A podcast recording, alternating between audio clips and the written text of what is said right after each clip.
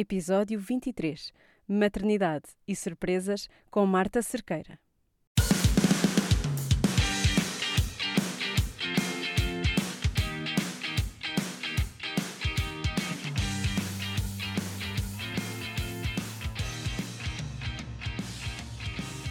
Olá a todas e a todos, damos as boas-vindas a mais um episódio do Puericultura. Hoje estou em Alvalade, em casa da Marta Cerqueira, do Zé, o bebê que com pouco mais de um mês já é o mais fixe do Instagram, e do Carlos, pai da criança, parceiro da mãe e violinista. A Marta é jornalista, faz das palavras o que quer e se os ovários dela não tivessem outros planos, com os quais acabou por fazer as pazes, já lá vamos, a esta hora estava a fazer uma viagem qualquer e a contar-nos tudo no seu Instagram. Mas não se preocupem, que os planos para voltar à estrada parece-me que já estão em marcha. No ano passado lançou a plataforma My Pegada, uma espécie de guia eco para a cidade de Lisboa, com tudo o que interessa a ambientalistas imperfeitas como eu e vocês, restaurantes plant-based, lojas a granel, eventos que nos unem, entre outros sítios onde nos sentimos em casa. Antes de parir, ainda lançou com a My Pegada o e-book Vou Ter um Eco Baby, que é como ter acesso aos apontamentos da aluna mais marrona da turma da cadeira Como Parir um Ser Humano sem mais do que duplicar a minha pegada ecológica. Seja muito bem-vinda à Paricultura, Marta. Olá, Joana. Adorei esta introdução, está incrível. És tu? Pá, sou eu, sim. Mas, mas sou eu assim numa versão fixe, estás a ver? Tipo, okay. tu és fixe. Ok, ok, obrigada. Estavas a precisar de ouvir isto? Pá, estava, sabes, estou há um mês em uh, pós-parto, então às vezes é bom sentir essa É, não é? A gente essa vibração. Que se esquece é. de quem éramos. Exatamente. Vamos falar sobre isso mais sim. à frente. Em vez de começar pela pergunta da praxe, uh, com que sempre começamos este podcast, vou deixar mais para a frente, quero-te fazer outra que acho que já devem, já devem ter feito muitas vezes desde que nos anunciaste que o teu bebê ia existir. Ele chama-se mesmo só Zé. Ele chama-se mesmo só Zé. Só Zé. Zé é. Eu tenho que dizer isto todas as vezes que, que digo o nome do meu filho, mas é verdade. só Zé. Como é, que lembra, como é que se lembraram disto? Pá, eu adoro. Acho Olha, a ideia genial, mas gostava de saber como é que isto foi. todos os homens da minha família são Zé qualquer coisa. O meu irmão é Zé Francisco, o meu pai é Zé Alberto, os meus primos são todos Zé qualquer coisa, só que são todos José. Uh, o meu avô, que era uma pessoa muito especial para mim, era José só, mas toda a gente o chamava Zé também. E eu na altura pensei, pá, um dia que eu tenho um filho, gostava que fosse só Zé, tipo Zé. E foi ver fosse... na altura a lista e não era permitido. Quer dizer, eu pensei assim, quer dizer, tu podes pôr Yannick Jalós desta vida e não Sim. podes pôr um Zé, que é o nome mais português, Os não é? Facebookies, que é um ótimo nome Exato. também. Até que há uns tempos, antes de ser mãe e antes de pensar sequer nisto, fui rever a lista e já se podia. Eu pensei, pá, um dia que tenha um bebê vai ser Zé. E depois foi só convencer o pai e já está. e foi. Foi fácil convencer? Foi, não foi imediata. A questão era, não havia uma segunda hipótese. Se ele me apresentasse uma segunda hipótese tipo, igualmente boa, eu pensava, ok. Mas não, até ao dia em que ele uh, falou do filho, que ainda estava na minha barriga, como Zé. E eu pensei, pronto, já está, não há volta a dar, vai ficar Zé e pronto. E ficou. Tão giro. Olha, uh, eu disse aqui na introdução que os teus ovários te pregaram uma partida. Uhum. Tu tinhas a menorreia. Sim. Podes explicar-nos o que é a menorreia? Então, a menorreia é a ausência de menstruação. Uh, e eu já tinha isso há mesmo muitos anos. Uh, numa altura, eu nunca consegui, eu fui, acreditem, a todos os especialistas, desde os mais naturais aos mais especial, de medicina uh, tradicional, medicina mais holística, e nunca percebi exatamente a causa, nem vi a solução, porque eu passei de não ter menstruação para estar grávida. Portanto, isto foi tudo assim um bocado estranho, mas foram, foi para aí há uns 7 ou 8 anos, numa altura que eu decidi perder peso, começar a fazer exercício, uh, tomava a pílula, deixei de tomar e o período nunca mais voltou naturalmente. E na altura procurei um ginecologista que me receitou aquilo que receita a toda a gente, que é a pílula, e eu na altura não tinha o conhecimento que tenho hoje e tomei. Então durante muitos anos tomei a pílula achando eu que estava a menstruar, quando nós agora sabemos que menstruação não é... Aquilo que acontece quando estás a tomar a pílula não é menstruação Eu também tomei a pílula há 15 anos a achar Exatamente. que menstruava. Assim. E tanto é que quando voltei a deixar de tomar a pílula, há uns 4 anos, a menstruação não voltou, igualmente. Voltei a procurar endocrinologistas, uh, ginecologistas, sei lá, fiz reiki, fiz, tudo, tudo, alimentação. Um, ah, e isto tudo foi também depois essa tal dieta que eu ia fazer, foi um bocadinho longe demais, eu perdi demasiado peso, entrei numa espiral de distúrbio alimentar, excesso de exercício físico, o que eu acho que foi a razão pela qual o período depois não me voltar, não, não voltou a aparecer. Uh, no ano passado, no início da pandemia, uh, em março, a menstruação voltou um, um, uma vez e eu pensei, pronto, ok, estou curada, não sei o quê. Foi uma vez, nunca mais apareceu. Uh, e em setembro uh, eu andava a sentir-me estranha, do género, tipo, doía-me imenso o, as mamas e pensei, olha, se calhar vem aí o período, Outra não é? menstruação. Só que eu já não menstruava há mil anos, não é? E meses. então, pá, doía-me assim, do género, pá, há 15 dias. Eu até fui, olha, na véspera de fazer o teste de gravidez, fui eu um- para um bar de cocktails com uma amiga e estava enquanto estava lá a beber cocktails, eu assim, olha lá, quanto tempo é que é suposto doer-te as mamas antes do meu período? Porque já estou nisto há 15 dias. E ela, sei lá, tipo, dois dias. Marta, vê lá que não estejas grávida. E eu fiquei tipo, não, não estou, óbvio, porque eu, é verdade que não tomava qualquer tipo de, de cuidado, porque me foi dito e porque eu acreditava que não poderia, como é que eu sem menstruação poderia alguma vez engravidar, não é? Sim, se não há óvulos para deitar fora, Sim, também não há óvulos nesse para mês, não é? eu, Pensa- nesse pensa mês eu ovulei, não é? ovulei e houve a sorte naquela ovulação haver uma relação sexual que desencadeou uma gravidez e eu no dia seguinte, eu estava a ser seguida, estava, estou, estava a ser seguida pela Patrícia Lemos do Círculo Perfeito, que quem te segue também provavelmente já ouviu Já falar. falar. Ela foi literalmente a primeira pessoa a saber que eu estava grávida antes do, do, do meu namorado, porque eu estava sozinha em casa. Ela disse-me: Olha, se calhar é melhor fazeres o teste. Eu fui fazer, cheguei a casa, fiz, deu positivo e liguei-lhe. E agora o que é que eu faço? Porque eu não estava à espera disto, né? Ah, pronto, ela deu-me algumas orientações e pronto, e fiquei grávida. Sem nunca resolver este problema assim, assim, sem perceber o que é bem o que é que aconteceu e de repente estava grávida, é verdade. Pronto, e agora, vai, agora vais entrar numa nova jornada, que é, será que que a menstruação Agora, volta? é, exato, exato, agora vai ser outra, outra jornada, não sei, não sei mesmo. Para já ainda é muito cedo, só se amanhã há um mês, mas não sei mesmo o que é que vai acontecer. É, foi assim tudo E como é que estranho. estás com, com isto, não é? Com esta incerteza que agora voltou, não é? Porque agora durante, Sim. durante uns meses não tiveste a pensar no assunto, Sim, não sim, é? sim. Pronto, está-se bem. E agora vais ter que voltar a pensar neste Sim, assunto. sim. Olha, eh, estou assim sem grande expectativa, na verdade, porque eu baixei muitas expectativas ao longo destes anos, sabes? Cada médico que eu ia era tipo uma. Eu cheguei a um ponto que eu desisti de, de procurar mais. Porque eu sentia-me um fantoche. Eu ia àquele médico ele dizia-me: Olha, agora vais tomar isto, vais fazer isto, vais deixar de comer glúten, vais deixar não sei o quê. Eu vinha para casa fazia aquilo. Não funcionava. E há, depois tu procuras sempre mais. E eu sou um bocado incansável nessas coisas. Sou um bocado, tipo, estou sempre à procura. Depois alguém me fala de uma solução e eu vou. Ah, então agora estou tipo, expectativas assim. Por favor, não enviem soluções à Marta depois de ouvirem isto. Não, exato, senão eu sou, eu sou um bocadinho obcecada com essas coisas. Depois vou, vou à procura da solução melhor porque acredito que aquela é que vai ser e não sei o quê.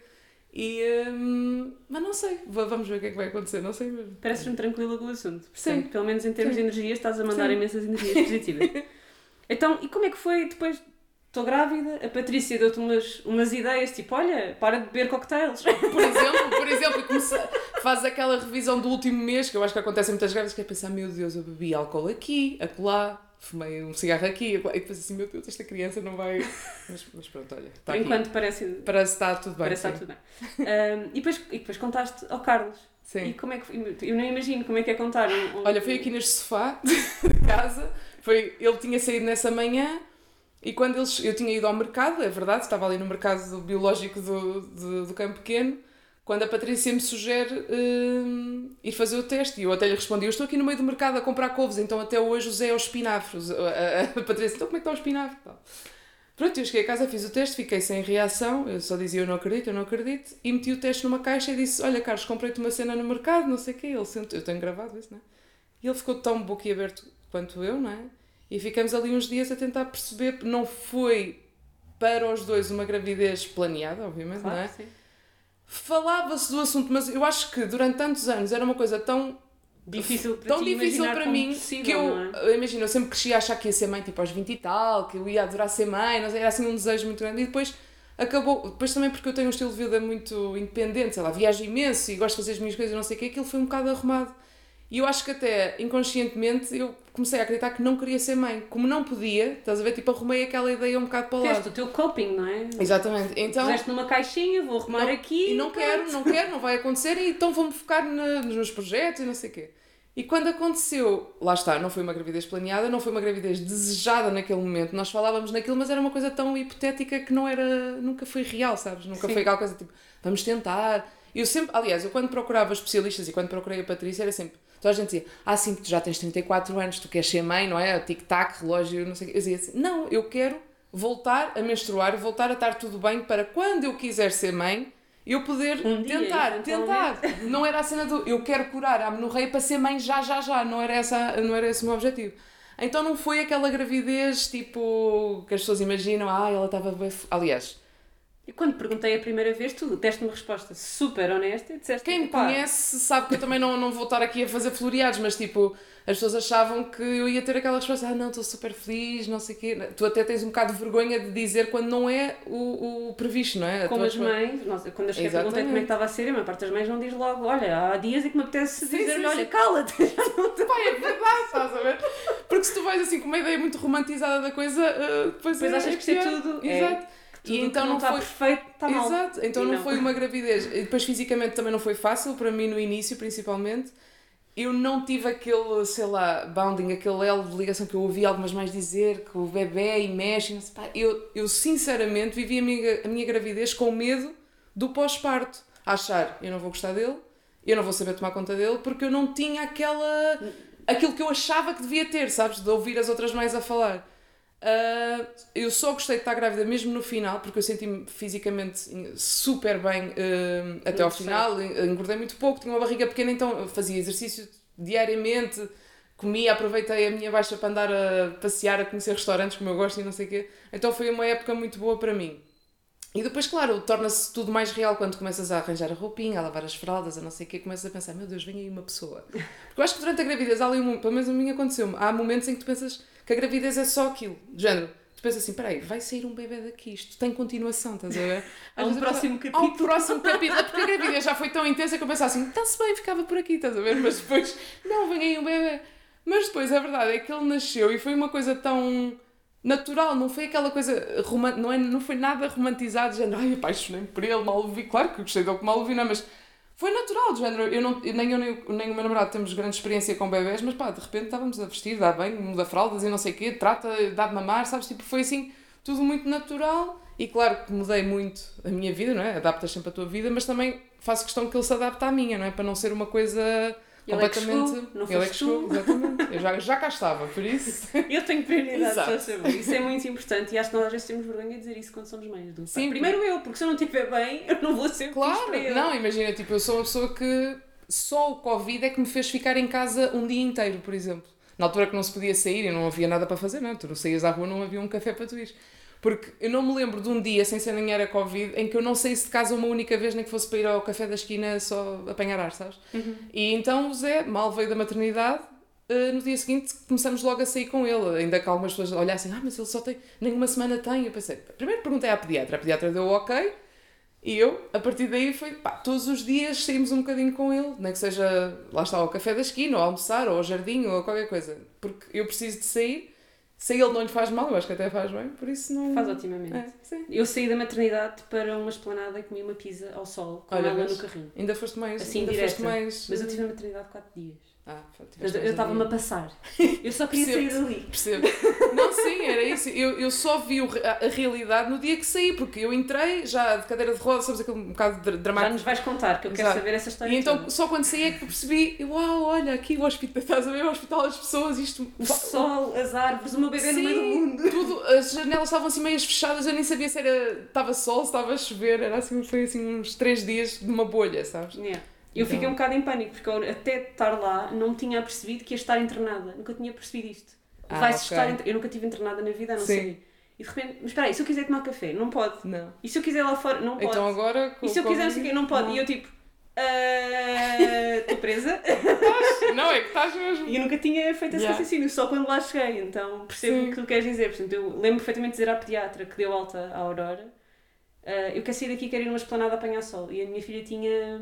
Ai, como é que se diz? Icterícia? Icterícia. Portanto, ela precisava de apanhar sol. E ela disse: Então, Acho ótima ideia. E eu, ai, que bom. Exato. Então, pronto, acabou por ser uma descoberta com a qual tu fizeste as pazes e se tornou numa coisa boa. Uhum. O final da gravidez já foi melhor. Aqui durante a gravidez tiveste enjoos no início, não foi? A palavra, da- a pergunta da praxe, desculpa, costuma ser: gostaste de estar grávida? Descreveste uma crónica Sim. que responde a esta pergunta. Pá, sim. Aí eu estava no auge do mal-estar da minha gravidez. Eu Para o final já não era tão mal. Mas, pá, não. Não gostei. Porque assim, o estar grávida, se eu pensar no meu dia a dia, só me trouxe limitações. Estás a perceber? Imagina, ok, é giro, estás grávida, por cima não fui uma grávida que ficasse inchada, toda a gente diz, ai, tá- estás linda, não sei o quê. Tipo, o cabelo ficou melhor, ah, não enchei, engordei pouco, tive uma barriga pequena, tudo bem. Mas depois, de resto, é assim, não posso beber Não posso, sabes, tipo, sair à... Não é que também saia muito, mas pronto, fazer algumas coisas, ou seja, eu via aquilo tudo um bocado como uma restrição para muitas coisas. Até porque Então- as restrições, mesmo as coisas que nós não fazíamos muito, quando sabemos que não podemos fazer, Ah, de é repente pior. apetece É, exato. Toda a gente que passou pelo Covid sabe isso. Exato, de repente, exato, Eu só exato. quero ir a uma rave, nunca fui a uma Não, antes, não, mas claro, agora. Pá, e depois sim, olha, no dia, aliás, no dia que eu fiz o teste de gravidez, eu acordei e eu tenho, eu adoro tomar pequeno almoço, é tipo assim das minhas refeições preferidas e foi, eu ainda nem sequer imaginava que estava grávida, né? E foi aquele dia que eu acordei e pensei assim, não tenho fome. E eu estranhei aquilo. Pronto, a partir daí foram tipo, seguiu-se um mês e meio de enjoo tipo seguido, depois eu achava que não queria tomar medicação para, os para nada, para os enjoos nem nada, tive que me render ao Nalzef desta vida, mas foi assim, enjoos, mal-estar, sim, no início. Depois tive uma vez uma crise de. Eu achava que era ciática, mas depois não foi ciática, mas tipo, não conseguia andar. Tive que ir ao osteopata, resolveu-me aquilo. Tem aquelas coisas tipo hemorroidas. Ah, depois o Zé estava sentado no final da gravidez ah, e eu fui ao, ao meu obstetra, né?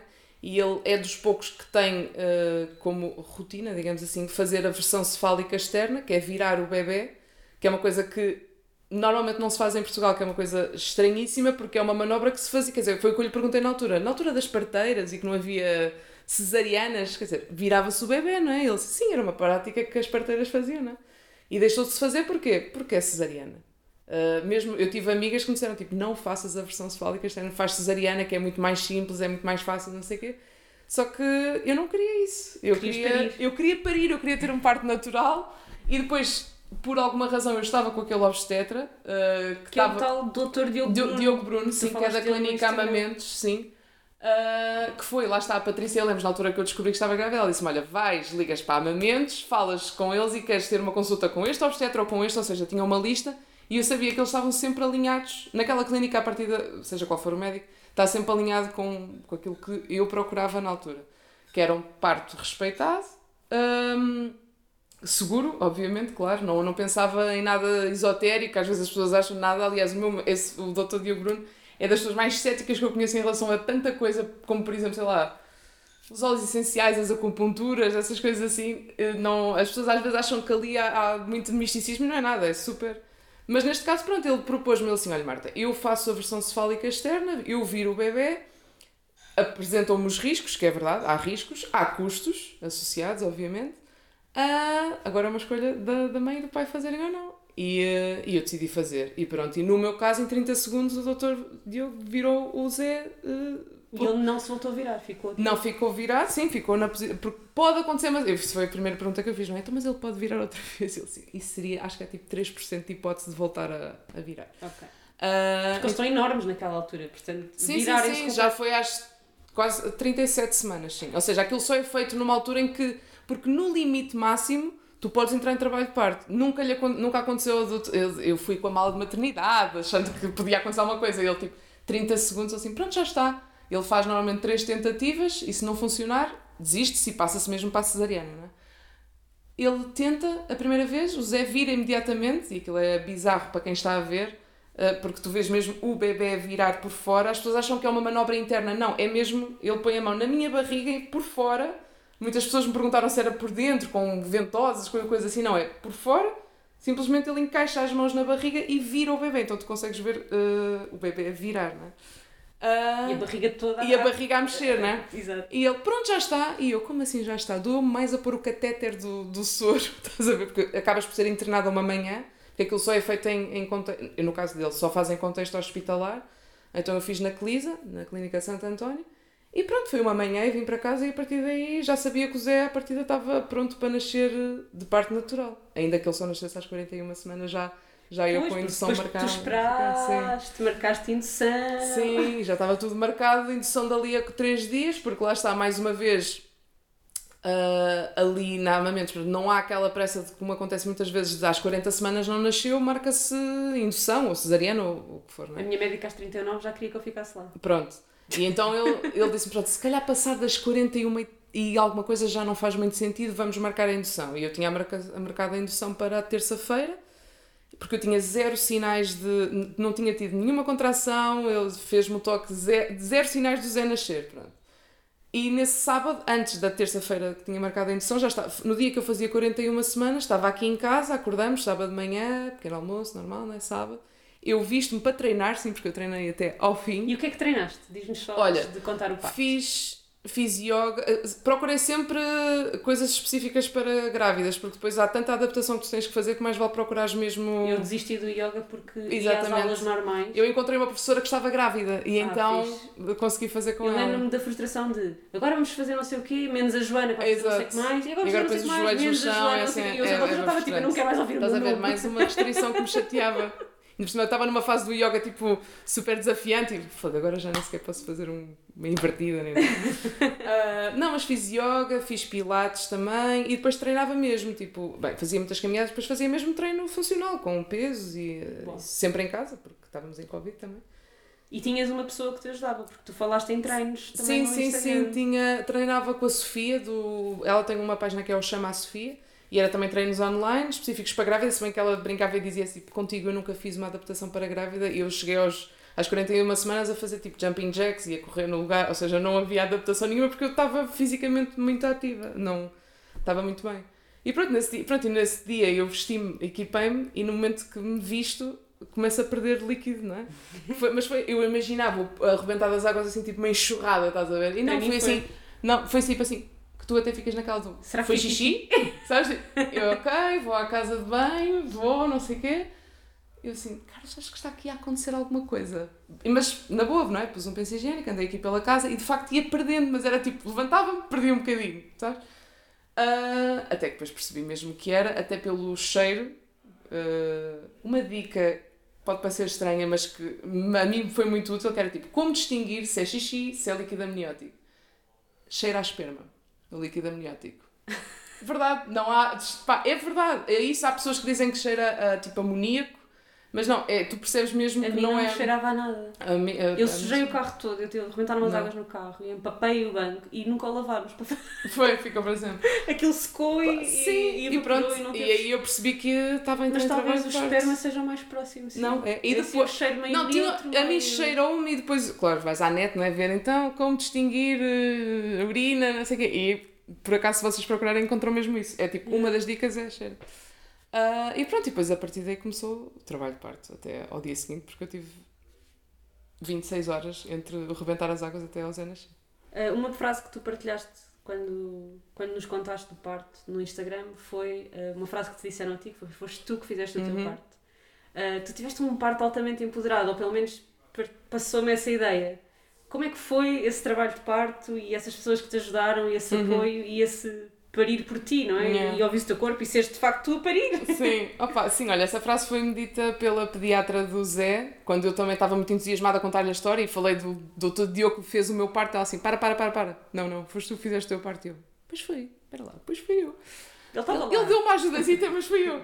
Não, pá, foi aí que eu me apercebi de, de toda a jornada, ou seja, começou lá está com a Patrícia Lemos, eu procurei aquela pessoa porque depois de procurar 50 mil médicos que não me resolviam a amenorreia, não é que ela me tivesse resolvido, mas ajudou-me a perceber coisas do meu corpo, do meu sistema reprodutivo que eu não conhecia porque não nos é ensinado. No oitavo ano, dás o sistema reprodutor...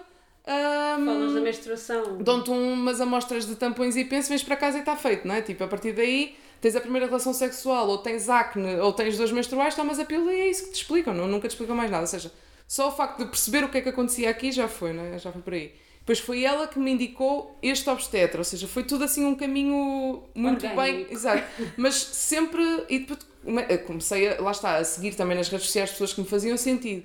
Começas a perceber, sei lá, tipo, plano de parto. É uma coisa. Por acaso eu já tinha escrito sobre, sobre plano de parto na MAC, foi aí que eu descobri que havia essa hipótese. Há muitas mulheres que não, não, nem sequer fazem ideia que é possível escolher algumas das coisas que, que, Que te acontece. que te acontecem durante o parto. o parto não não é? nos devia acontecer, não é? Exato, é que devíamos exato. fazer, mas ele Sabe- acontece. Sabendo à partida que tudo é muito eh, instável, não é? Tu podes ter que fazer uma cesariana quando não estás a contar, mas tudo pode seguir aquele, o caminho que tu queres mesmo se for uma cesariana, não é? Tu podes escolher várias coisas.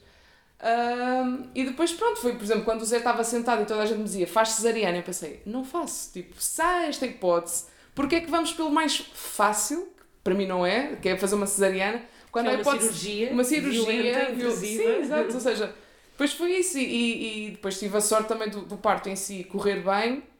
Mas correu bem, claro que eu estava empoderada, ou whatever, estava tipo segura daquilo que ia fazer, mas porque estava com aquela equipa, porque eu tenho plena noção que se estivesse com outra equipa, e não, não estou a falar de público-privado, nada disso, eu sou 100% a favor do, do público, só fui para o privado porque realmente o meu médico estava no privado e eu queria que fosse ele a fazer. Uh, mas eu tenho a certeza que o meu parto não tinha sido assim. Primeiro tinha logo ido para cesariana, depois eu tive muitas horas uh, depois de rebentar as águas, o Zé só nasceu muitas horas depois disso. Então, para muitos médicos, tal como um dos pediatras que viu o Zé no dia seguinte, disse que foi demasiado tempo, que foi perigosíssimo, porque ele estava exposto a bactérias. E o meu obstetra disse estava tudo a ser monitorizado, ou seja, estávamos ser, não havia risco, ainda é aquela, algumas ideias mais old school. Pronto. Uh, então foi isso, acho que me uh, rodeei das pessoas certas para que a coisa acontecesse bem, como aconteceu. Tu no Instagram mencionaste uh, também a Dido Company, que também é uma das convidadas uhum. deste podcast. Em que, de que forma é que sentiste que segui-la te ajudou? Olha, foi uh, com ela que me apercebi de. Lá está, olha, de coisas sobre o plano de parto. Também ela tem muito. Pronto, eu, se eu tenho uma, uh, um, um, estilo de vida mais sustentável antes de ser mãe, não me fazia sentido mudar isso de ser mãe. Não é? E ela também há muita coisa que ela, que ela faz que eu também comecei, queria fazer também, então comecei a segui-la também, sei lá, em termos de alimentação no futuro, o BLW, uh, as fraldas reutilizáveis. Uh, mas, mas mesmo em termos de informação, lá está, o plano de parto foi, ela, foi através dela que conheci também outras páginas um, como a da Mia Negrão. Que era a outra que eu te ia perguntar. Pronto. Eu admiro muito a Mia. Sim, sim, sim. é, para quem não sabe, a Mia é advogada e dedica-se muito uh, aos direitos das parturientes e afins, uhum, não é? Uhum, sim, sim. E mesmo de tudo o que tu podes. É, é isso, o plano de parto é tudo o que tu podes. Aliás, eu, a mim, eu nunca tive aquela coisa de muitas vezes na gravidez e noutras situações as pessoas dizem, ai, eu não quero saber das histórias mais que horror. Não, eu quero saber. Também eu. eu que... Primeiro, eu adoro saber essas histórias, estás a ver? boas ou más, mas eu acho que tu sabendo as más, escolhes aquele tipo, eu não quero isto para mim, estás a ver? Porque se fosse, sei lá, Como há 5 é anos evitar? que eu estava completamente fora deste mundo, uh, pá, se me dissessem, ok, vais ser, vão-te cortar durante o trabalho de parto, vais ter a, a episiotomia, eu diria, ok, se calhar é isso o normal, não é? Mas se eu souber que isso não é o normal, não é, não tens que fazer, não é obrigatório, se calhar eu vou dizer, não, eu não quero. A não ser que seja numa situação de limite, Risco, não é? Limite, sim. Mas, ou seja, tu saberes o, o que acontece mal é bom para tu saberes aquilo que tu queres de bom para ti, não é? Tipo, não, pelo menos para mim funciona assim. Como é que foram as 20 e tal horas de trabalho de parte? Olha, Qual era o mood? Então, é, primeiro, então, arrebentaram umas águas, eu estava aqui em casa, tranquilíssima, sem dores nenhumas, ainda saímos para ir comer um gelado, uh, tomar um café, aqui nas redondezas, foi fazer, uh, limpamos a casa, tudo pronto para qualquer eventualidade. Depois, Covid, eu tinha que ter um teste negativo para entrar na, na clínica, eu e o meu namorado, e então fomos imediatamente fazê-lo. Uh, tinha que ser um PCR, então tínhamos que esperar aquelas horas todas para que saísse o resultado. Saísse o resultado. Foi assim um bocado estressante, sim. Porque fomos fazê-lo ao meio-dia e tal, e o resultado só chegou pá, às 5 e meia da tarde, uma coisa assim. E uh, eu comecei assim, eu nunca tinha sentido uma contração na vida, não, é? não sabia o que é que era. Pá, às 4 da tarde senti assim uma ligeira dor e eu pensei, hum, eu acho que isto está a começar a doer. Pá, daí até eu estar na bola de pilates, já tipo a acontecer-me dores, passou para uma hora, foi super rápido. Então estávamos aqui em casa a tentar ver se vinha o resultado, tivemos o resultado negativo, entretanto eu já estava em contacto com o meu obstetra que me tinha dito, Marta, eu faço o teu parto, obviamente, mas eu ajudo no teu parto, não faço o teu parto. uh, mas todos os dias menos sábado porque eu tenho um casamento e então seria a doutora Mariana Torres. Claro que eu entrei em trabalho de parto no sábado, obviamente, depois eu ia para a Clisa, que era a Clínica Santo António, liga-me a dizer: Olha, isto nunca aconteceu, mas houve um baby boom qualquer no final de maio e a Clisa está cheia, que ir para os Lusíadas. Então, tipo, de repente eu não tinha uma médica, não tinha a clínica onde eu ia fazer o parto, foi assim, tipo, um bocado estressante. E é aqui que nós temos que ser adaptáveis, mal. Sim, sim. faz o plano. Pá, naquele momento é assim, eu só queria uma epidural, estás a ver? Eu queria lá saber que fosse, no, sei lá, na máquina. Pá, pronto, fui para os Lusíadas diretamente, claro. Depois, como o, par, como o trabalho de parto durou muito tempo, eu estive sempre em contato com a doutora Mariana Torres, também dá menos, mas como só passou para o dia seguinte, acabou por ser o doutor Diogo Bruno. Aliás, ele veio do casamento às 3 da manhã lá à, à, aos Lusíadas dizer Marta, já estou aqui, qualquer coisa já está. Uh, e pronto, então eu cheguei lá, mesmo àquela cena de filme de género, a contestar-me de dor, de género, dei-me uma epidural, não sei o que, achando que ia parir dali a dois segundos, porque quer dizer, aquilo avançou tão rápido, eu tinha contrações pá, de minuto a minuto, eu não tinha mesmo descanso. Chego lá, fazem-me o toque, 2 centímetros. E eu pensei, como assim 2 centímetros? Eu achava que estava tipo prestes a parir, estás a ver? E pronto, na altura disseram-me que mesmo aquelas contrações muito seguidas não era bom para o bebê. Perguntaram-me se eu queria epidural. Eu disse que sim. Deram-me epidural. Uh, que me custou imenso levar a epidural porque tens que estar muito quieta e eu estava com contrações seguidas, então foi assim um filme, mas a partir do momento de não epidural, pronto, não sei se tu levaste, mas. Levei, levei. É, pronto, uma moca uh, fixe, não é? E, uh, e a partir daí, pronto, eu dei entrar, levei a epidural, sei lá, devia ser para umas 8 da noite e passamos a noite ali, já estávamos internados, não é? Cada um na sua, eu na, na cama, o Carlos no sofá e, e passamos ali a noite, que a epidural tem uma duração para de umas 3 horas e cada vez que ia perdendo um, efeito, eu chamava a enfermeira, ela ia dando mais, eu levei várias epidurais porque aquilo durou muito tempo de trabalho de parte, cada vez que vinham fazer o toque era tipo 3 centímetros. E não te propuseram a citocina? Não, nunca me propuseram. E eu também não pedi. Ou seja, eu pensei, quanto mais, eu queria mesmo quanto mais natural. Mas eu também, mas quando dei por mim estava a levá-la. Não me disseram nada, eu também não disse. Então pronto, deixei a, coisa, deixei, a, deixei a coisa andar. Até que só no dia seguinte, às 11 da manhã, fazem-me o último toque e estava com 10 centímetros. E eu, finalmente, bora lá. Chamam o doutor Diogo Bruno, ele vem e, e pronto, e vou para a sala de partes. Só que o Zé só nasceu às 2 da tarde. Então eu cheguei lá e uh, ele disse: Pronto, apesar de estás com 10 centímetros, uh, o Zé ainda não está aqui à porta. Vamos ter que. Então foi, tive muita sorte também na equipa, porque além do Dr. Diogo estava uma enfermeira, que eu não sei o último nome dela, mas é a enfermeira Cláudia, dos Lusíadas, que é pá, uma cheerleader do parto, assim, uma cena incrível. Enfermeira Cláudia, se nos estiver a ouvir, manda uma mensagem. Exato, exato. Eu acho que ela ainda se deve lembrar do parto, que ela ficou mesmo tipo: Este parto foi lindo, sabes, no final. E então eu cheguei lá, ela estendeu-me no chão, tipo um, um lençol, lembro que era assim um lençol, almofadas, bola de pilates, e disse: Marta, faz o que tu quiseres, tipo, porque tens que mexer eh, para, para o bebê descer. Então, tipo, na bola de pilates, andei lá, não é? em cima da bola de pilates, andei de gatas, sei lá, fiz o que quis durante uma hora. Depois, pronto, eu, bora lá começar aqui a puxar. Ensinou-me a fazer força, porque é uma coisa que tu pensas que é não é? automático, não. A respiração que tens que fazer é diferente de quando estás com dores de contrações uh, uh, uh, tens mesmo que perceber qual é a força que estás a fazer, para onde é que tens que Tal como puxar, quando né? aprendes a fazer um exercício novo, Exatamente. não vais saber qual é o músculo Exatamente, que porque às vezes posso estar ali a fazer força e não ser no sítio certo, não é? Não. Pronto, e então comecei, sei lá, de quatro, de gatas, depois estava naquela posição mais tradicional, meio assentada, né? Uh, e nisto tudo, a epidural já tinha passado, não é? Então eu estava a sentir tudo, tudo, tudo, tudo. E estava naquela fase mesmo, eu não aguento mais, aquela coisa que toda a gente achou, que acaba por dizer, tipo, não consigo mais. Já, estava, já estava naquilo há muitas horas, né? E, e foi-me dada a hipótese de, ele disse-me, uh, Marta, temos aqui duas hipóteses, que é, ou levas uma nova dose de epidural e aí isto vai prolongar-se mais tempo e eu vou ter que usar ventosas para ajudar a sair o bebê, ou aguentas mais um bocadinho, mas isto ainda não está aqui, não vai ser assim, tipo, daqui a dois segundos, ainda vai demorar um bocadinho. E eu já estava, eu não consigo, não consigo. E ele disse: Vamos experimentar uma última coisa. E então disse assim: Vira-te de lado. Então virei-me de lado. Tipo, uh, posição fetal? Posição fetal, só que com, a perna, com as pernas mais abertas, não é? Claro. Depois tu tens, eu pelo menos tive aquela sensação de tu queres puxar com toda a tua força porque queres que o bebê saia, mas ao mesmo tempo tu tens medo de puxar demasiado e porque a tua sensação é assim, eu vou partir-me a meio, estás a ver? Então estava naquela situação do quer, não quer, o meu namorado tipo a segurar-me a perna porque ao mesmo tempo eu queria fechar as pernas, bem, enfim, aqueles filmes. E uh, ele diz, e o Dr. Diogo diz: Marta, vai ser agora. Ou seja, só o mudar de posição, estás a ver que é uma coisa para uma posição que eu nunca imaginaria que seria a posição onde que eu iria parir, estás a ver? De lado. Ele disse: vai ser agora. Pronto, seguiram-se ali. Pá, há ali uns flashes que eu não me lembro, de, de coisas que aconteceram, frases que eu disse e não sei o que eu não me lembro. Sei que eu gritei imenso, porque já estava mesmo a sentir as dores todas. Um, e pronto, foram ali, pessoal, umas 5 ou 6 contrações e o Zé nasceu. Depois foi muito giro porque chega aquela parte que o doutor diz, tipo, não faças força agora, porque é aquele momento que eles dão um jeitinho para que o bebê não, tipo, não, não para que tu não rasgues e para que o bebê saia direitinho.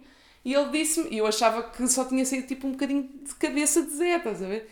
E eu estava assim de lado, não via nada, estava com os olhos fechados, não sei o quê. E ele diz-me, pronto, agora pega nele. E eu olho para baixo e estava um bebê, não é?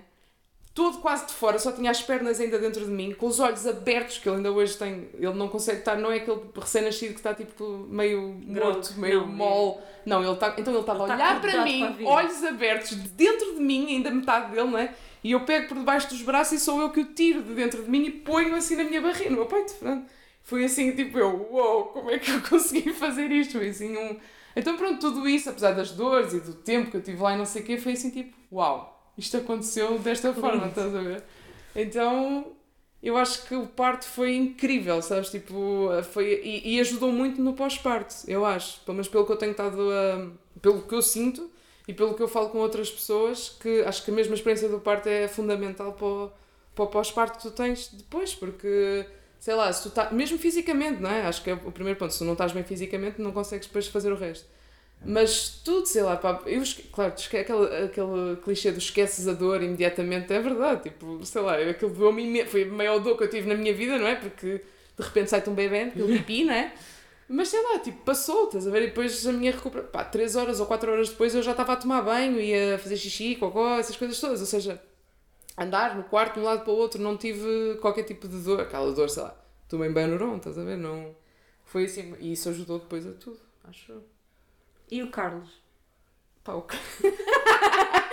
o Carlos. Disto, tu estavas lá tu, estava lá o doutor Diogo, estava lá a enfermeira Cláudia, estava lá o Carlos. Ele estava lá esfomeado, claro, porque eu tive 26 horas em que me deram tipo uma gelatina, que é aquela coisa ainda que não dão comida com medo de que possas entrar, uh, ter que fazer uma cesariana, se bem que agora também já há quem diga que não, é, não faz sentido estares em jejum durante tanto estava com soro, não é? Estar em jejum durante tanto tempo porque o, o, o ispo, a cesariana é uma porcentagem tão baixa, sabes, que não... Mas enfim. Mas também não tens fome, verdadeiramente. Primeiro estava a soro e depois, sei lá, será adrenalina, não sei, não sei. Sim, não eu lembro-me quando a Aurora fome. nasceu, viraram para o meu marido, o meu marido estava de rastos, não é? Como presumo que Sim. o teu namorado também tivesse, porque eles estão ali acordados, não é? Sim. E de olhar para ele e ele dizer, estou cheio de sono, e eu dizer, eu consigo ficar acordada há 18 anos. Aquela yeah, sensação de sim, agora que ela está aqui, yeah, eu consigo yeah. ficar acordada. Pá, mas mal cheguei ao quarto eu disse, por ah, favor, tragam-me alguma coisa. Então veio logo um iogurte e um pouco com queijo. Eu devorei aquilo como se fosse tipo, pá, por favor. Uh, não, mas ele, ele uh, é naturalmente muito mais calmo do que eu e mantém uma calma incrível durante o trabalho de partir. Então agora com o Zé, uh, sim. E sei lá, estava super emocionado e depois aquilo foi tudo tão, tão fixe o parto que eu depois pensei assim, ah porra, queria ter tido fotografias e até filmes, sabe? Tipo, e ele até foi lá está a enfermeira Cláudia que estava, tirem fotografias! Uh, Carlos, queres cortar o, cordão? E ele sim, então ela, pera, vou buscar o telemóvel para tirar fotografias. E nós estávamos ali, tipo. Não, ela era mesmo tipo incrível. Depois ela disse, vamos pôr música, que música é que querem? Estávamos a ouvir a M80, que estava a dar tipo uma especial de baladas, nem sei que música é que estava a dar na hora que ele deixou, sinceramente, nem se ouvia com, com os meus gritos, acho. Mas ele estava, pá, super uh, a ajudar em tudo que podia. Segurava-me nas pernas, segurava-me na mão, sei lá, estava super. Festinhas, sei lá, qualquer coisa. Tudo, pá, diz-me o que é que tu queres que eu faça, não é? Tipo, aquela coisa. Também mandaste às malvas, como tipicamente fazemos. A... Não, por acaso não. Não, eu também não, não mandei o meu. Não. Eu conversava com ele, porque eu estava, como eu tive sempre epidural, eu nunca cheguei a ter grandes dores. Então estava sempre estava a conversar com ele. Eu lembro-me de estar a parir e nos intervalos. Sim, sim, nós estava, estava a dar essas tais baladas da M80 e nós, eu, tipo de gata, já, porque ainda não sentia dor, porque ainda tinha epidural. Pá, cantávamos e às vezes dançávamos um bocado, pá, para isso, estás a ver? Mas pensei assim, tens que estar um bocado a brincar, ainda não tenho dores, porque é que eu vou estar aqui já Mas a é sofrer, não é? Sim, é Mas isso é bonito. Sim. Olha, fizeste cocó. Que olha, sabes, que te lembro. Sim, isso foi, olha, ainda, ainda há bocado estava a contar isso a uma amiga. Eu sabia que isso poderia acontecer, não é? Então estava lá numa das 50 mil posições em que me pus e eu assim, pronto, vou fazer cocó. E eles já se riam comigo. Porque é, é, depois é aquela cena de. Eu imaginava o parto, como tu vês muitas séries de médicos, assim, uma sala escura, cheia de médicos, sabes, assim, uma cena tipo bué pesada. Não, aquilo era meio-dia, de um dia de sol, uh, pá, janelas abertas, sabes, assim, uma coisa uh, muito iluminada, só estava eu, o Carlos, o médico e a enfermeira, estávamos ali, tipo, a conversar, sabes, a contar Sim. coisas, histórias, não sei o que, assim, pronto, vou fazer cocó. E ele, e eles riam-se comigo assim, qual é o problema? Assim, sei lá, não queria estar já neste degredo, estar aqui a fazer cocó. À frente de tanta gente. Tanta gente. E ele assim, Marta, aliás, fica aqui também outra dica. É sinal de que o bebê está a ir pelo caminho certo, quando está a pressionar a zona onde depois faz fazer cocó. Uh, então eu sei, porque depois lá está, eu comecei a sentir tudo de, de, dessa parte, então eu sei que fiz, não foi, não foi muito, mas fiz, sim. E como é, que, como, é que, como é que se lidou com isso na altura? Foi super ah, tranquilo? Tranquilo, não, de gente tranquilo. Para eles aquilo é como se eu tivesse a deitar, sei lá, tipo, normal. Eu sentia sair, senti que ele limpou, acho que foi só um bocadinho. E pronto, há mulheres que vomitam, por exemplo. Aliás, eu lembro-me de pedir água porque eu estava com muita sede, tive muita sede durante o trabalho de parto todo. Não sei se é alguma, algum efeito secundário da epidural, não sei porque eu raramente bebo. Eu tenho um problema que eu não bebo água suficiente, nunca tenho sede e ali eu bebi litros e litros e litros e litros. E eu tinha muita sede e, ele, e a, a enfermeira deu-me água e disse-me assim: molha só, molha só os lábios porque tu vais vomitar se, be, se beberes água. Por acaso não, não me deu nada disso. Boa. Mas há mulheres que vomitam, fazem cocô, tu, tu perdes um bocado de controle de, de, do teu corpo. Tu... Sim, mas porquê é que eu estou a perguntar isto? Não hum. é a minha curiosidade mórbida então. aqui a coisa, é mesmo para, para que outras pessoas que ah, não, sim, sim Porque eu lembro-me do meu pânico do. Vou, Do eu vou, cocó. vou-me cagar toda à frente toda a gente. Não, e eu isso quando cheguei lá e tu estás toda nua, toda tipo pipi, Está e pensei tudo assim, ali, sim. Cocó é o menor dos meus problemas, estás a ver? Claro que tens sempre aquela coisa de dizer, "Ah, vou fazer cocó. E quando, ainda por cima, quando ele me disse, Marta, é bom sinal de fazer, tipo, é sinal de que a Sentiste. coisa está. Eu pensei, opa, olha, literalmente caguei. Bora. E realmente, quer dizer, para eles é normal. É normalíssimo. E para ti e para o Tipo, Carlos também foi normal. O Carlos também cagou. Exato. Não, menos literalmente. Não, menos literalmente, mas sim, pá, sei lá, é uma coisa. No meio daquilo tudo, sei lá, é o menor dos problemas. Então e a amamentação, que é o passo seguinte, não é? Meteste nas mamas, Amamentação. ele todo cagado, ficou Foi- cagado o dia todo. A minha ficou, que eu adorei. Eh, Eu não quis que desse. eh, Ele minha só tomou também banho. Pai, 24 horas depois. Mais até. Ele só tomou banho na véspera de sairmos já, foi dois dias depois. Pois, e desde aí que tem tomado muito pouco banho, na verdade. A minha Ah. também, até hoje, malta, tem Exato. 4 anos e toma banho pai duas vezes por semana. E hum, a amamentação foi um dos meus maiores desafios, se não o maior, porque. Então, eu queria amamentar, não é? Eh, Eu fui para o recobro com o bebê Cheio de e. Comeste? Uh, só me deram comida no quarto, ou seja, Ah, eu tive ok. duas horas no recobro sem. Eu não percebi bem aquele recobro, porque eu estive sozinha numa maca uh, quando poderia estar no quarto, não, não percebi bem aquilo, mas enfim. Procedimentos do hospital. E uma pessoa na altura nem, nem questiona muito. Um, e a enfermeira veio e perguntou: quer dar de mamar? Eu disse que sim. Ela quer ajuda ou quer fazer sozinha? Eu, como nunca tinha amamentado na minha vida, disse: quer ajuda, não é? Já tinha lido todos os tutoriais, não é? Nariz, não sei o quê, tem que se pôr o queixo, para, lábios para fora, não sei, sabia a teoria toda. Pronto, o Zé é um sôfrego, tipo, sente que eu, eu, eu acho que ele sente que eu vou fugir a qualquer momento, então ele mama como se fosse a última vez na vida dele. Pronto, e essa primeira vez, ele acordou já com fome, eu senti-o já tipo à procura, e eu dei, e aquilo doeu-me. Eu tinha acabado de parir, e eu disse, isto dói-me mais do que o, o parto em si, estás a ver? Era uma dor horrível. E depois começam aqueles comentários do, pois tenho um mamilo muito. Este mamilo, sei lá, já não sei o que é que eles tipo, muito pequeno, pois a auréola é muito grande, ele não consegue abocanhar. E começa aqueles comentários que tu pensas, tipo, não era isto que eu queria ouvir, não é? Ela, não digo que elas não tentaram, tipo, tentaram ajudar a pôr não sei o quê, só que aquilo era, pá, de uma dor horrível. Tanto é que eu, quando cheguei ao quarto, duas horas depois, tinha os meus mamilos, tipo, em ferida, estás a ver? Tentei dar de mamar, e, pá, chorava de dores mesmo, não consegui. Deram-me um mamilo de silicone, mesmo que o mamilo de silicone doía-me horrores. Passado um bocado vem uma enfermeira que dá aquela solução do pronto, este menino tem que comer, vamos dar suplemento. Pá, tu pensas assim, pronto, falhei, não é? Sou mãe há duas horas já estou a falhar, não é? Tipo, chorei, porque depois tu estás com as hormonas todas. Ah, isto é um pormenor. Eu era uma pessoa que não chorava nunca. Eu sentia mesmo que tinha tipo um bloqueio emocional. Eu forçava-me a ver filmes que toda a gente dizia que não chorava, era mesmo uma coisa tipo. Eu sentia-me agoniada às vezes porque eu pensava muitas vezes que a única solução seria chorar e eu não conseguia, sabes?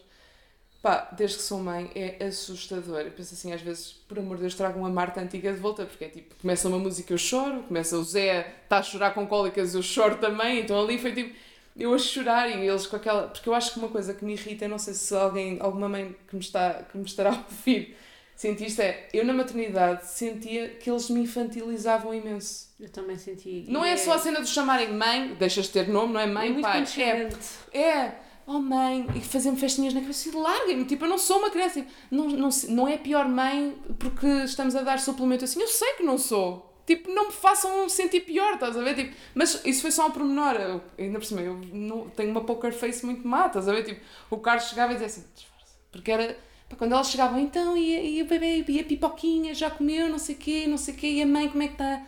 Como é que está a fraldinha? Tudinhinhos, inhinhas, e tipo, man, eu E quase. pari, estás a ver? Não- Eu não sou uma atrasada mental, eu continuo a pensar, estás a ver? E então ali foi, pronto, começou a ir muito mal, não é? Tive que dar suplemento. Ahm, mas mal Uma coisa sei- que eu percebi a fazer este podcast é que nós choramos todas depois de parir. É? todas. Eu acho que aquilo tá, deve Nunca estar ninguém tudo... tinha dito. Não, Mas nós ah, temos que não. chorar para Ai, não, deitar de fora Deus, as hormonas. Obviamente, claro. Mas nunca ninguém me tinha avisado. Eu chorava e era o Carlos a dizer: não, não estás a falhar assim, mas eu não estou para chorar por causa disso, eu já nem sei porque é que estou a chorar. Olhava para ele e chorava, sabes? Assim, uma coisa tipo, é Exatamente. super. É, é, é, E eu é too much a acontecer. tinha, a minha mãe teve uma depressão pós-parto. Eu lembro-me de chamar a enfermeira e ela perguntar-me se eu estava com dor, se passava alguma coisa. E eu chorar, chorar, chorar. Eu não se passa nada, eu não consigo parar de chorar. É isso, que eu não estou é com uma isso, depressão. é isso, é E ela, não, são as hormonas, não se preocupe. Isto daqui a dois ou três dias você já está normal, já se conhece. E eu, tipo, eu surreal. estava, tipo... pá, Pá, no dia seguinte é ele leva aquela primeira vacina, né? Que já vez davam da hepatite, achou, logo no. Foi a primeira vez que eu o vi chorar de dor. Ele chorava e eu chorava. Eu assim, oh meu Deus, que é isto? E o teste do é- pezinho, quando nos fazem sangrar. Não chorou, foi na pediatra já, aí não chorou muito. Aliás, Não essas, essa. Ah, porque depois o que é que aconteceu? Então, eu, amamentação horrível, não é? Estava com uma mamilo de silicone a tentar, dores horríveis, não sei o quê. Marquei logo para uma pediatra, na amamentos também, não é? Que chegou lá e disse: o Zé tem o freio da língua curto, vamos já tratar disso. Então, ele logo nessa primeira consulta foi teste do pezinho e cortaram-lhe o freio, que parece muito doloroso, mas não é, não, não, toca, não, não sangra, não lhes dói. E automaticamente a pediatra foi tipo, cortou-lhe o freio e deu-me e pôs-me na mama. E foi assim uma diferença, tipo, por isso, mães deste mundo, por favor, vejam o freio da língua dos vossos filhos, porque isso é a primeira coisa que dificulta a amamentação, tanto para eles, é- é-lhes mais difícil mamar, como dá dores horríveis. E atualmente não digo que não me dói, ainda ontem tivemos a consulta do mês e a pediatra teve novamente a ajudar-me, porque ela também é especialista em amamentação.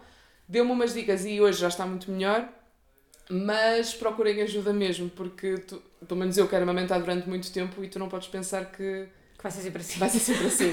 Porque eles mamam muito e muito tempo e muitas vezes ao dia. E se tu pensares que tipo, vais ter dores sempre que vais amamentar, é horrível. Isso foi uma das coisas. Ontem, por exemplo, eu estava na, na consulta da pediatra e ela diz-me: então vá, dá de mamar. E ela disse: Marta, ok, ele é sofro, ele é tipo, ah, precisa ali de uma ajuda na boca às vezes, mas tu é que estás num. Tu estás, eu estava a dar tipo, não me veem, mas tipo, Toda super curvada. intenção. Intenção, ela disse: não, primeira coisa é tu pões-te para trás, o bebê é que vai para ti, não és tu que vais para o bebê, sabe? E logo isso aí, e ela disse: Carlos, a tua função é relaxar a mãe, não é relaxar o bebê. Ele, ele só quer mamar, tá? é ombros para baixo, relaxado, a posição para trás, tipo. uh, Respira, sabes? Porque tu vais já tão preparada para a dor que tu vais assim, né? Tipo, com, com curvado, tipo. Eu lembro-me de estar com, com a Aurora nas, nas mãos, com a cabeça dela na mão, e de estar aproximada da mama e de afastar. Yeah, yeah. Sim, sim. naquela perspectiva da dor, de, de Sim, aproximar sim, sim, e sim, de. percebo perfeitamente. E depois eu tenho muito, muito leite, então também é tipo. ah, também dói um bocadinho mais quando eles fazem a primeira pega. Ah, pá, eu tinha leite para dar a tipo três bebés na boa, estás a ver? Ah, mas pronto, tem sido bom, mas é, é, é um desafio. E depois é também o que estávamos a falar há pouco antes de começarmos a gravar, que é o, a dependência que eles têm de nós.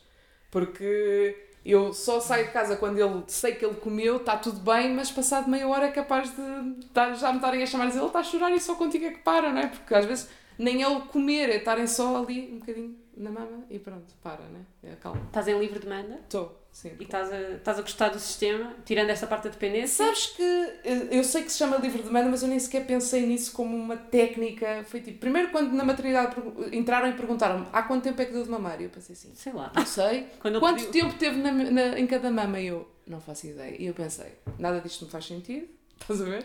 Pensei, quando sair daqui vou fazer à minha maneira. E a verdade é, depois até falei com a minha mãe, ela assim, isso que vocês agora têm livre demanda, quer dizer, era assim que nós fazíamos. Claro. Uh, Eu tenho amigas que têm aplicações que, que tudo, Sim, não é? qual é Qual, foi a mama o qual, qual foi a que hora, o xixi, fez não sei o quê. Pá, Isso para mim não me fez sentido nenhum. Eu dou de mamar quando ele quer. Sei lá, não, não lhe dei um nome, é, para mim foi coisa natural, sabes? Sim. Tipo, e sim, é, pelos vistos tá- é isso que eu faço. Está Ok, a correr bem. Sim, ele tem engordado, que é uma, crescido, que é uma coisa para, por isso acho que está, está a correr tudo bem. E estavas a dizer que querias dar de mamar muito tempo. Qual é o teu. O que é que estás a imaginar? Não tenho nada. Aliás, isso é uma coisa. Eu sempre me fez muita impressão. eh, eh, mais do que o parir, eu pensava sempre na amamentação como uma coisa muito difícil para mim, porque eu tenho as mamas muito grandes, mesmo antes de, de, de ser mãe, e eu. É uma parte do corpo que eu não gosto mesmo nada em mim, sempre tive muitos complexos. Depois perdi peso, o peito diminuiu, então para mim estava perfeito. Quando engravidei, aumentou imenso novamente, agora na, na gravidez, na, na amamentação ainda mais e não é uma parte que eu esteja confortável comigo. Mas dei- já dei por mim a amamentar em público, tipo, eu pensei, isto para mim seria impossível alguma vez eu imaginar que estaria com as mamas à esta mostra pessoa. num café, sabes? Tipo, que, e dou na boa, sabes? E se não fosse o peito tão grande, dava mais à vontade. Às vezes ainda ponho, tipo, tapo uma fraldinha, não é pelos outros, é mesmo por mim, porque ainda tenho aquele chip, é mesmo, tipo, sei lá, foram muitos anos de não gostar, estás a ver? E, e não gosto, não é? é Mas super agora olhas para elas como uma coisa funcional quando estás a dar de mamar, não é? É, menos- super, é só funcional. sim. É menos o teu corpo Sim, e mais, é mais a uma comida coisa, dele. a comida dele completamente. Sim, sim, sim, não é totalmente. É tipo quase uma parte que já não pertence Mas olha, isso passa. Eu agora já tenho mamas outra vez. Já tens boa. Pá, Passaram 4 anos, Sim, eu devo sim. mamar 2 anos e meio E agora de repente já dou por mim, não, isto já é meu outra vez, já Boa. não é dela. Boa, mas demorou, isso, mas sim. demorou, demorou. Não, não tenho assim aqueles planos de vai ser. Até porque nós ainda não sabemos quando é que ele vai para uma creche, não queremos que seja já, mas depois nós os dois não temos família em Lisboa, então temos aquela dificuldade logística né, que toda a gente tem, muita gente tem. Ah, então não, não tenho planos, é, vamos ver como é que corre. Adoro. É. Acho que fazem muito bem. Fizeste uma, um post lindíssimo no teu Instagram, que é o, o Carlos com a criança ao colo, a namorá-lo, e a legenda é perdi o lugar. Como é que está a ser vê-los os dois na cena deles? Eu sei que ele ainda gosta muito de ti, que o Zé ainda é muito dependente de ti e vai ser assim durante muito tempo. Mas quando eles estão ali os dois, apaixonados um pelo outro na cena deles, como é, que- como é que é? Ai, eu adoro! Aliás, eu só tenho. Eu, há bocado estava- estavas a falar, eu só tenho pena do Carlos não poder amamentar também, porque ele. Não é aquela coisa do pai ajuda, não, não, não existe isso aqui. É tipo, nós fazemos os dois igual e às vezes há coisas que ele faz muito mais do que eu, tipo, adormecer, tem muito mais paciência para tudo.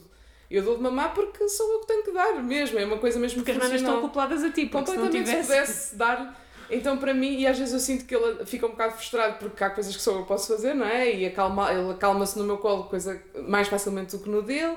Depois ele de mamar, mas eu, por mim, eles, se, se ele pudesse dar de mamar, pá, era assim uma coisa, porque adoro vê-los juntos, claro, não é? Tipo, é aquela coisa que ficas super babado. E não, o- a minha mãe tinha muito, a minha mãe tinha muito medo, lembro-me disto, que o meu pai, que ter ciúmes do meu pai comigo. Isto Hum. alguma vez passou pela cabeça? Ter ciúmes do Carlos, dele estar apaixonado pelo Zé e ter ciúmes de. Hum, Não, não, por acaso eu também não senti, tive, não, mas- sinto, não sinto nada isso. Tipo, claro que a tua vida enquanto casal muda, obviamente, mas não. Acho que até, sei lá, não se- até parece que ficas mais apaixonado depois, não sei, não sei se é tipo aproveitar as hormonas, está tudo assim um bocado mais ao rubro, estás a ver? Mas nem nunca me passou pela cabeça isso. Mas neste momento achas. Neste, não estou a dizer que não era assim antes, Sim. mas neste momento achas que o Carlos é o máximo. Ah, é fixe. Ele até é fixe, pá, até. É. Ele está ali, convém que ele fique com o Zé durante uns tempos. é, não, não, é fixe, obviamente. claro. Não, estou. Não, é tudo aquilo que eu esperava que fosse enquanto pai, estás a ver? Isso é espetacular. Ah, Não, não Porque esperava. nós temos não esperava menos do que isso e tenho noção de que. Se eu tive dificuldade em criar uma ligação com o bebê, eu imagino um pai que não o tem no corpo, estás a ver? Sim. E ele diz muitas vezes, ele diz, ele, ele apaixonou-se pelo Zé, se calhar até mais, estás a ver, eh, no momento que o viu do que eu. Não, não sei, se- claro que eu go- gosto do bebê, obviamente, não me tirem, atenção, segurança social para tudo. bem. Mas eh, ele, ele dizia mesmo tipo. Eu não acredito o quanto eu gosto deste bebê que acabou de nascer, sabes? Ele, ele dizia muito, para mim a ligação começou agora, não é? Tu, Sim. tu tens o bebê a mexer dentro de ti, por muito que ele, ele acompanhou todas as ecografias, porque lá está, estávamos, eh, eh, houve possibilidade para isso, mas é diferente, tu começas a criar um laço com o bebê ainda na tua barriga, e eles, por muito que eles estejam lá e ponham a mão na barriga e sentem, ele diz mesmo, foi no momento que eu vi, tipo, no momento que ele está cá fora. Eh, é diferente, obviamente. E o Mas- resto da família já o conheceu? já, a minha família está toda no norte, fomos lá a semana passada e foi tipo uma overdose, porque ele está habituado, quer dizer, apesar de nós sairmos muito, ele vive comigo e com, com o pai, não é? Então de repente família do Minho eh, bastante. fala tudo muito alto e muito, agora pega aqui, agora sou eu que pego, agora beijinhos, não sei quem, enfim, pronto. Ah, não, a parte do pai ainda não conheceu porque vive em Inglaterra e estamos agora neste, neste impasse, não é? Nem nós conseguimos ir lá, nem eles vir cá. Ah, mas sim, muitas videochamadas e ah, ainda por cima o meu irmão foi pai no mesmo dia que eu. Ah, nós temos né, dois bebés na família, assim foi uma coincidência incrível. Então, pronto, ah, o grupo da família São neste momento. irmãos, não é? É, no, o grupo da família neste momento do WhatsApp é Só bebés, todos, bebés. é bebés todos os dias, todos os dias um vídeo, depois videochamada, não sei o quê, mas, mas sim, agora vamos aproveitar também as férias de verão para, para ir mais vezes também lá ao norte e pronto. Ahm, o Zé, entretanto, como tu disseste, sai todos os dias, já foi aos Santos e tudo, e pelo que eu percebi, vocês já estão a fazer as malas para fazerem uma road trip de caravana. Opá, sim. Pois. Então. os primeiros eu dias. sei. Não, não, mas os primeiros 30 dias de Zé, que é mais ou menos o tempo que ele tem, não é? Já foram uma aventura e tu estás pronta para mais e isto de sair com ele e fazer coisas com ele é ótimo. Como é que tu imaginas a tua vida com o Zé e com as viagens? O que é que lhe queres mostrar? O que é que estás a imaginar aqui os próximos Pá, anos? Já esse- que planos não há, o que já é um sinal. Não, planos não há muitos, não. Em termos de. Pá, uma das coisas que mais me fazia aflição era eu não poder viajar. Imaginar, pronto, agora vou ser mãe, não vou poder viajar, não vai Vou ter que ser uma senhora Vou ter composta. que ser uma senhora, se calhar vou ter que me vestir de outra forma, será, não é? As mães agora vestem-se de outra forma. Uh, não, como podes ver, não. Uh, mas eu sou muito prática no dia a dia, prática de género, pá, faço uma mochila, está feito, estás a ver assim uma coisa. O Carlos não é assim tanto, então eu tenho que, temos que balançar aqui a coisa. Mas eu acho tão. Eu acho que o bebê, assim, recém-nascido, é super prático. Imagina, tu não tens que pensar em comida, em. Nada! Eu vi isso agora quando foi ao norte, eu pensei assim, fiz a minha mala, não é? Porque meti tipo dois t-shirts, uns calções não sei o quê. Pensei, bom, vou fazer a dele. A dele é meter uns fatinhos, fraldas e está feito. Ou seja, sabes, tipo, pode dormir connosco se formos para algum lado. Neste caso, ele às vezes ele dorme só connosco. precisa do teu colo. É tu tens isso, as mamas, dás-lhe o calor, é, dás-lhe o... Portanto, parece-me, as pessoas, ah, como é que tu vais. Claro que cada pós-parto, cada, parte, cada pós-parto tem as suas. Pá, E há bebés ah, sem mãe, e há bebés com mães que não lamentam, e há bebés Claro, e há bebés que choram todo o dia e bebés que mamam de hora em hora. Pá, no meu caso eu acho que é fazível, estás a ver? É só tipo, estamos numa caravana em vez de estarmos em casa. Ah, claro que vai ter ah, os seus, ah, as suas dificuldades, mas pá, acho que, acho que é fazível, sabes? Tipo, ainda por cima, nós, o Carlos é professor, então apanhamos sem programar nada desta gravidez, foi tudo tipo. ah, ele ficou de baixa este primeiro mês e depois começa as férias de verão, então, da, da escola. Então de repente temos assim dois meses em que eu quero aproveitar, dentro do que o Covid deixa, né? Porque eu já queria viajar para fora, mas já tivemos a ver, eh, para já não vamos porque há muitas restrições de Covid, não por falta de vontade. Porque também, mais uma vez, ele vai no avião, vai no meu colo, Nem não paga paga bilhete. Eu pensei assim, pá, isto é o melhor, vamos já, estás a ver? Mas pronto, sou eu, do, do casal, sou eu a que vai, faz e programa e não sei o que, não. E, eh, e pronto, tenho que balançar esta parte mais racional do pai e mais, pai, bora, da mãe. Mas então é isso que tu sonhas, queres ver o mundo com o Zé às costas? Tens essa coisa? Pá, sim, claro que eu sei que não vou, sei lá, antes do Zé nascer eu subi o Machu Picchu, não é? Se calhar não vou subir o Machu Picchu, mas eh, pá, até já me passou pela cabeça fazer o caminho de Santiago com o bebê no sling, estás a ver? Eu sei que é tipo. pá, não consigo deixar de pensar nesses planos, estás a ver? De viajar com ele, porque uma das coisas, mesmo antes também, quando viajava muito e via casais com bebés pequeninos, eu pensava, pá, dava-me alento, sabes? Porque não, eu pensei assim, ok, eu não vou ter que escolher entre viajar ou fazer a minha vida e ter um bebê, que é muitas vezes, claro que tu tens que fazer algumas uh, cedências, não é? Mas ver aqueles casais, eu pensava, ok, é possível, sabes? Tipo, não é preciso, Sim. tipo, de repente desligares e ser, ter uma vida aborrecida de trabalho e marcar férias de verão para ir para o Algarve. Não, estás a ver? Tipo, não é, não é isso que eu quero. E acho que não é isso que eu vou fazer, pelo menos não, é não são esses os planos. Acho maravilhoso, concordo com tudo o que disseste. Como é que vai o teu progresso no mestrado em História Contemporânea no Cocó? Hoje é o primeiro dia, não? Hoje é o primeiro dia de fraldas reutilizáveis e tenho a dizer que para já não passei, porque cada fralda, cada fuga, mas já, já estive a ver tudo. Aliás, antes de tu chegar, estava a ver tutoriais no YouTube e já percebi que não estou a apertar a fralda eh, o suficiente. Ah, e depois o Zé é um matulão e eu acho que estas fraldas de recém-nascido também não vão durar muito tempo, mas eu conto contigo, Joana, para seguir este podcast vais-me dar ali um tutorial de fraldas reutilizáveis. mas, mas sim, eh, toalhitas reutilizáveis usamos desde o primeiro dia. Tipo, tenho um pacote de dodotes, não é? Básicas que normalmente até te dão na maternidade e não sei o quê. Mas o que eu fiz na altura foi cortei um lençol velho ah, e, e é com isso que nós usamos sempre, mesmo quando vamos à rua, Com ou água. seja, com água, só água. Nunca usei mais nada, acho eu. Ahm, pronto, é, tenho um cestinho com toalhita, com, esse, com esses paninhos, antes de mudar a fralda molho com água e limpo. E mesmo Depois quando sai. noutro, noutro cestinho. Sim, ou, aliás, normalmente até lava a mão na hora, temos o sabão, não lavas a mão, pões a secar com este tempo, dali a meia um hora está tá tá. seco. E mesmo quando saímos, eh, tenho um saquinho impermeável em que meto, sei lá, três ou quatro desses toalhetes molhados e uso, e quando chego a casa ponho para lavar. Ou seja, aí foi mesmo desde o início. E as fraldas foi mesmo só por uma questão de logística que só agora, eh, são em segunda mão também, só agora é que chegaram, então estamos agora a começar a usar. É. Muito bem. Depois vai-nos contando no Instagram para a Sim, gente sim, saber como é que contarei. está a correr. Ah, de que é que tens mais saudades da Marta antes do Zé?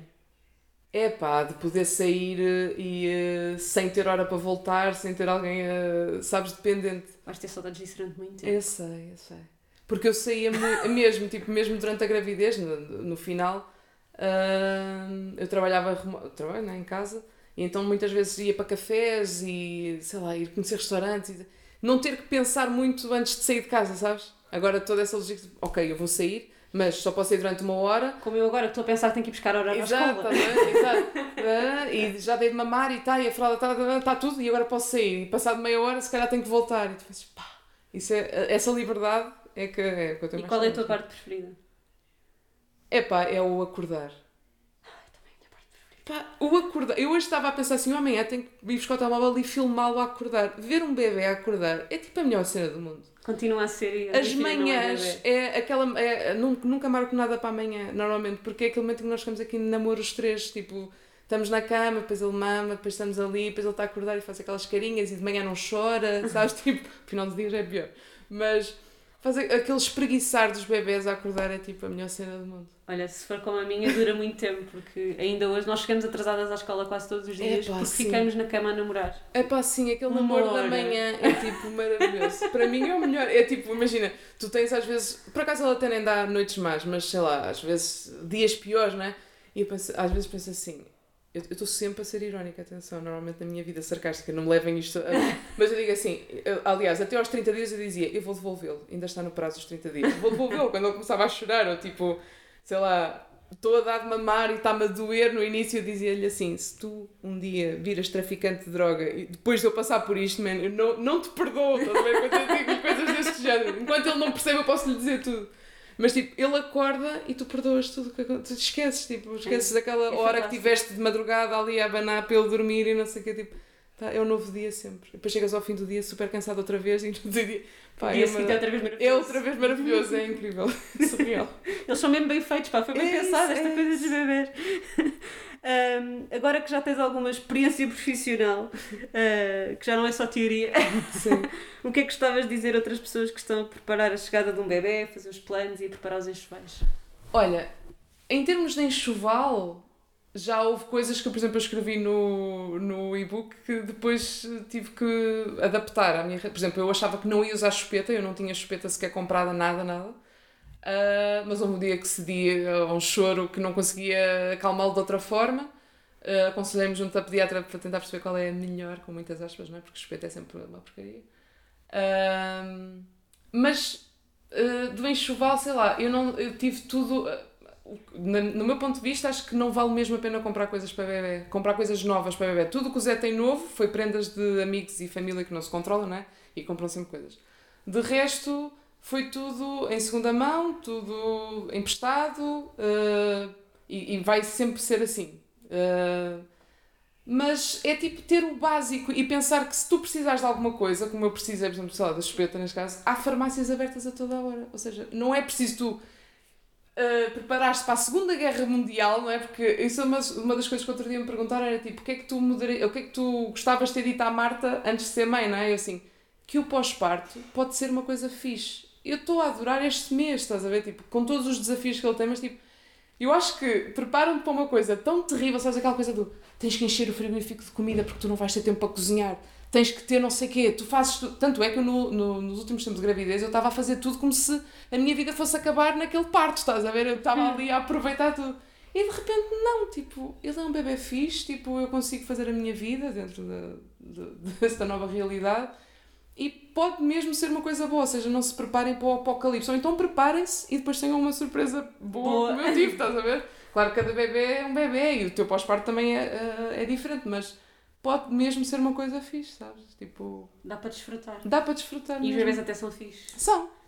Pelo Tirando quando é. não são. Quando tirando quando não são, quando choram e tu não consegues perceber o porquê. Isso é o mais chato. Obrigada, Marta. Ah, obrigada eu.